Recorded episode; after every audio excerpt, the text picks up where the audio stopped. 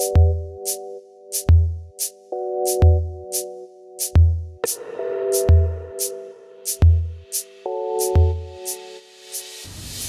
sopa gente? Habla Enma y bienvenidos a Spotlight TDQ. El día de hoy estamos con una persona que tampoco es nueva aquí en TDQ, el podcast de Enma, con Juan Daniel Pinzón Banfield. ¿Cómo estás, Juan? Gracias, Enma. Mucho gusto de estar aquí, muy contento y la verdad te agradezco el espacio y la oportunidad para hablar de esto. Cuando tú sacaste un cortometraje recientemente llamado Escuchen su voz, cuéntanos un poquito de qué va este cortometraje. Claro. Bueno, tú sabes lo que lastimosamente está ocurriendo en nuestro país. Ya lleva un par de semanas desde que se destapó el escándalo de pues, nuestros niños en, en, estos albergues donde se, se les ha abusado, se les ha maltratado y pues sí, hemos visto muchos jóvenes movilizarse, asistir a las protestas y después de un par de días ya se empezaron a ver manifestaciones artísticas, manifestaciones de otro tipo. Y yo también pensé que, bueno, ya sabemos que los videos, las imágenes del cine, em, la música, tienen el poder de llegar lejos, de dar la información de una manera menos directa, pero más contundente quizá, más impactante. Entonces pensé en hacer este video como donde una niña que podría representar a la niña de, pues la que ayudó a que se destapara todo o a los niños en general que sufren esto, em, que ella como que representara y hablara en primera persona lo que están sufriendo, ¿no? Entonces, nada, pensé en hacer este video corto donde ella narra desde su punto de vista, desde su perspectiva, em, e ilustrar con imágenes de, de los niños de una manera muy bella, de una manera muy limpia, cuidada, también con, con precaución de, ¿sabes? No? Hay, para este tipo de, de, cosas con niños hay que tener mucho cuidado, eh, mucha delicadeza y, nada, yo creo que ese era el contraste que quería buscar, como, como mostrar a estos niños de su forma más bella, digamos, pero con cierta tristeza, con cierto dolor y obviamente el texto que suena de fondo, pues es lo, lo que hace entender a las personas qué es lo que, lo que está sucediendo. Claro, eh, veo que este cortometraje también fue protagonizado por unos niños eh, de casco antiguo. Eh, ¿Cómo fue trabajar con niños? Ya lo habías hecho antes en tu corto Brillas, pero ahora ya esto es otra situación completamente distinta, algo más serio, algo como que, ¿cómo pasas para que, o sea, para que un tema tan serio un niño lo pueda entender y como que comprenda cuál es el feeling que tiene que ver en pantalla, pues? Claro que sí, fue un proceso Em, ya he hecho un par de cosas con mis vecinitos acá en Gas Contigo, son mis vecinos. Em, y ellos siempre me ven así llegando con las cámaras del trabajo y ellos dicen, ¿y nuestra película? ¿Y nuestra película para cuándo? Y todos los días que me ven, ¿cuándo vamos a hacer la película? Y bueno, vamos a hacer la película, pues. Em, y les pregunté, niños, ¿ustedes saben lo que está sucediendo actualmente con, en nuestro país, con el tema de los niños, el, el tema de los abusos en los albergues? Y la verdad que todos estaban como bien claritos del tema, sabían como lo pesado que era, lo, lo, importante que era como salir a protestar, decir algo de eso.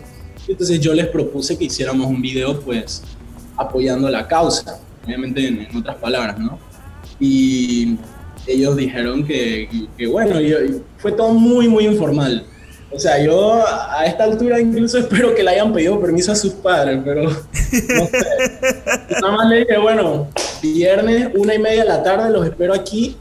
Eh, y ahí estuvieron. Y bueno, la niña que sí es la que narra y, la que es como la protagonista, sí hablé con la mamá directo, le pedí permiso y, y, pero sí, todo fue muy informal. Yo trabajé con cinco personas, lo hicimos durante un día y, y bueno, fue cosa de tratar, sabes que los niños se impacientan y como claro. se van a ver como, y yo bueno, les tengo su sodita, les tuve su pizza en la noche y, y ahí y luego vieron todo lo que, lo que ha logrado el corto hasta ahora, lleva como cuatro días y, la verdad que lo ha visto mucha más gente de lo que... No, yo estaba, yo estaba viendo en verdad esto de, de, del impacto que ha tenido y en verdad, bueno, hasta el momento que estamos grabando esto, tenías ya, dije, 3.000 likes y 38.000 views, que yo dije, man, what? Una locura. por lo menos para mí, pues, que no, no tengo tantos seguidores en Instagram ni nada de eso, pero sí, incluso ya varias personas me han dicho, y tratemos de, de, hacerlo llegar a medios masivos, a algún, noticiero nacional o algo así. Así que vamos a ver qué, qué más logramos con eso. Eh, en los comentarios que te ha puesto la gente, ¿han sido positivos? ¿Ha habido gente en contra? ¿Cómo, cómo ha sido la, la recepción ya, ya precede esto? Em, por primera vez te puedo decir que no hay un solo comentario negativo. Por lo menos plasmada ahí en la sección de comentarios. No sé si aparte del diputado o algo así, pero creo que la gente como que apreció mucho el, el, el hecho de, de, cómo se plasmó, ¿no? O sea, esto que te decía de, de proyectar, a, de hacer estas imágenes bellas, aunque estemos hablando de, de, una, de una tragedia prácticamente, algo muy fuerte, algo que nos tiene a todos eh, llenos de impotencia, a toda una nación prácticamente. Pero el corto es, es lindo, es, es emotivo, entonces como que la gente apreció eso y, y, y entendieron la manera en que lo quise hacer. Así que, y bueno, obviamente por el tema que está tan latente, tan, tan sensible, pues sí, la verdad la gente lo, lo recibió muy bien. ¿Qué fue lo que a ti te nació para, para decidir protestar eh, a través de tu arte sobre este tema en particular? Porque creo que no lo habías hecho, no habías hecho un tipo de protesta audiovisual anteriormente, ¿o sí? Eh, bueno, tengo un corto que de hecho lo, lo, usamos para participar en el reto microcine número 4, si sabes el reto microcine. No.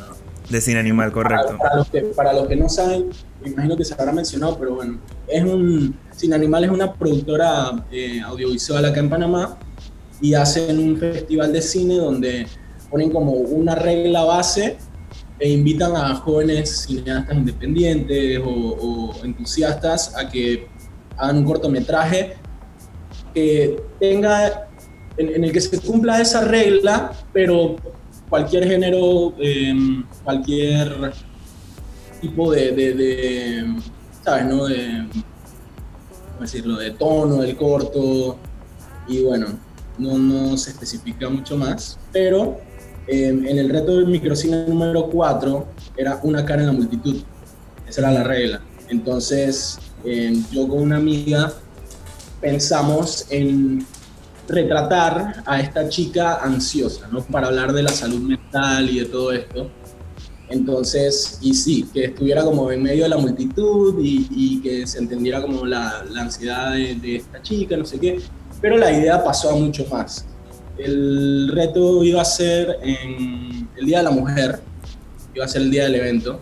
Entonces yo le dije, ¿por qué no hacemos como varios personajes? Una chica que representa la ansiedad, una chica que representa la inseguridad, otra chica que representa el abuso. Entonces terminamos haciendo este cortometraje como en contra del, del machismo en general. Era un corto muy feminista.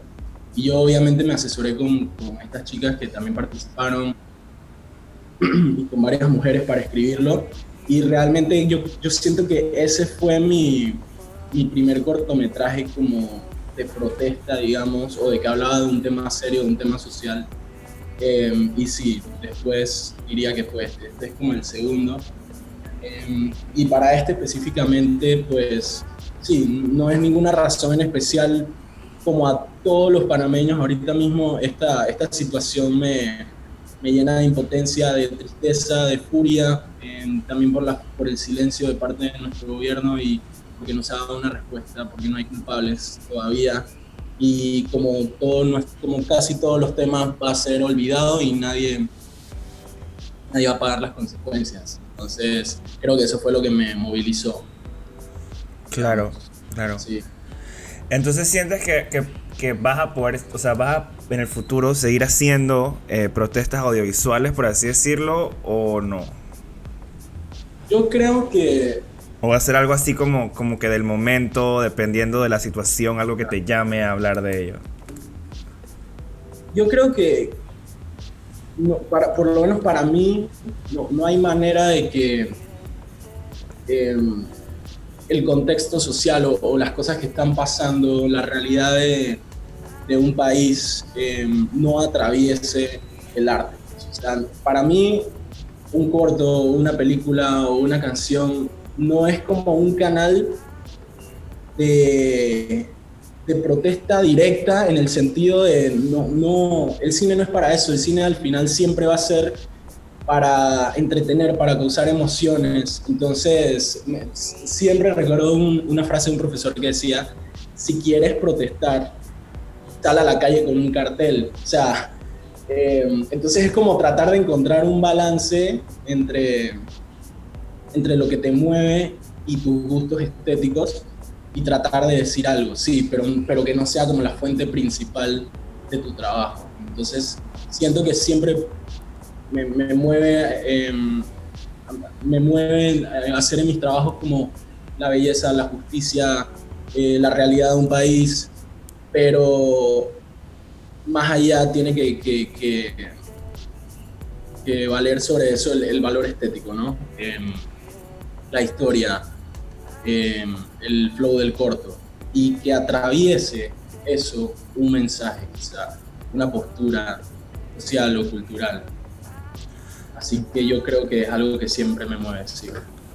Dentro del mensaje, eh, o sea, del monólogo que, que está leyendo la, digamos que la niña protagonista del corto, eh, ¿cuál frase crees tú que es la más rescatable que, que podrías compartir con la gente que nos escucha? Em, sí, yo creo que la parte de... Una parte muy fuerte en el corto donde la niña dice, vi monstruos disfrazados de ángel de la guarda, de héroe, de protector. Entonces, mientras ella dice eso, se ven pues los detalles como del uniforme, por decirlo así, de la policía, eh, se ve como el, el, traje del cura, así con el, con blanco y el fijo. Em, y también el, de, pues, el del órgano del Estado, por decirlo así, el, del Ejecutivo. Entonces, para mí esa es la parte más fuerte, porque todos sabemos que estas son los, estos son los verdaderos culpables y Ahora, tampoco es para señalar, ¿no? Yo, yo sí siento que todos, de alguna manera, tenemos una responsabilidad. Em, pero estas son como las personas o los entes que más han, em, que más se han nombrado en estos momentos, ¿no? De, de, las cosas que se han destapado en este caso. Y esa idea, imagínate que ni siquiera fue mía. Esa fue la única idea que no fue mía del, del corto. Eh, fue Caroline la chica que escribió el, texto del monólogo de la niña. Y realmente para mí es la parte más, fuerte, más importante. Este, ¿Dónde puede ver la gente el corto si lo quiere ver? ahora mismo solo está en mi, mi cuenta de Instagram, Cuando Pinzón, en Instagram TV. Pero sí, como te decía, estamos tratando de, de moverlo a ver si llega a nuevas latitudes. Creo que también tiene eh, calidad para, para que vaya a algún festival, quizá el de Derechos Humanos de Panamá próximamente. Claro. Así que vamos a ver, vamos a ver. Bueno, muchísimas gracias por haber estado con nosotros el día de hoy, Juan. En verdad, me encantó muchísimo, no solo la parte audiovisual, o sea, la parte visual, sino también, obviamente, el monólogo, el escrito y todo como eh, completo. Y nada, esperamos seguir viendo en muchos más trabajos de ti y que obviamente vuelvas a venir con otro spotlight cuando hagas nuevos, nuevas películas y nuevos cortos. Claro que sí, te lo agradezco mucho, Emanuel, el espacio y, también el espacio para hablar de, este, de estos temas. Recuerden que si nos quieren seguir a nosotros, eh, nos pueden seguir en arroba podcast de Enma y para ver todas las otras locuras que hacemos Diego y yo en general en la vida, arroba Diego y Enma en Instagram. Y bueno, ya saben que a Juando lo pueden seguir en arroba Juando Pinzón para ver el corto y todo lo demás que hace. Gracias.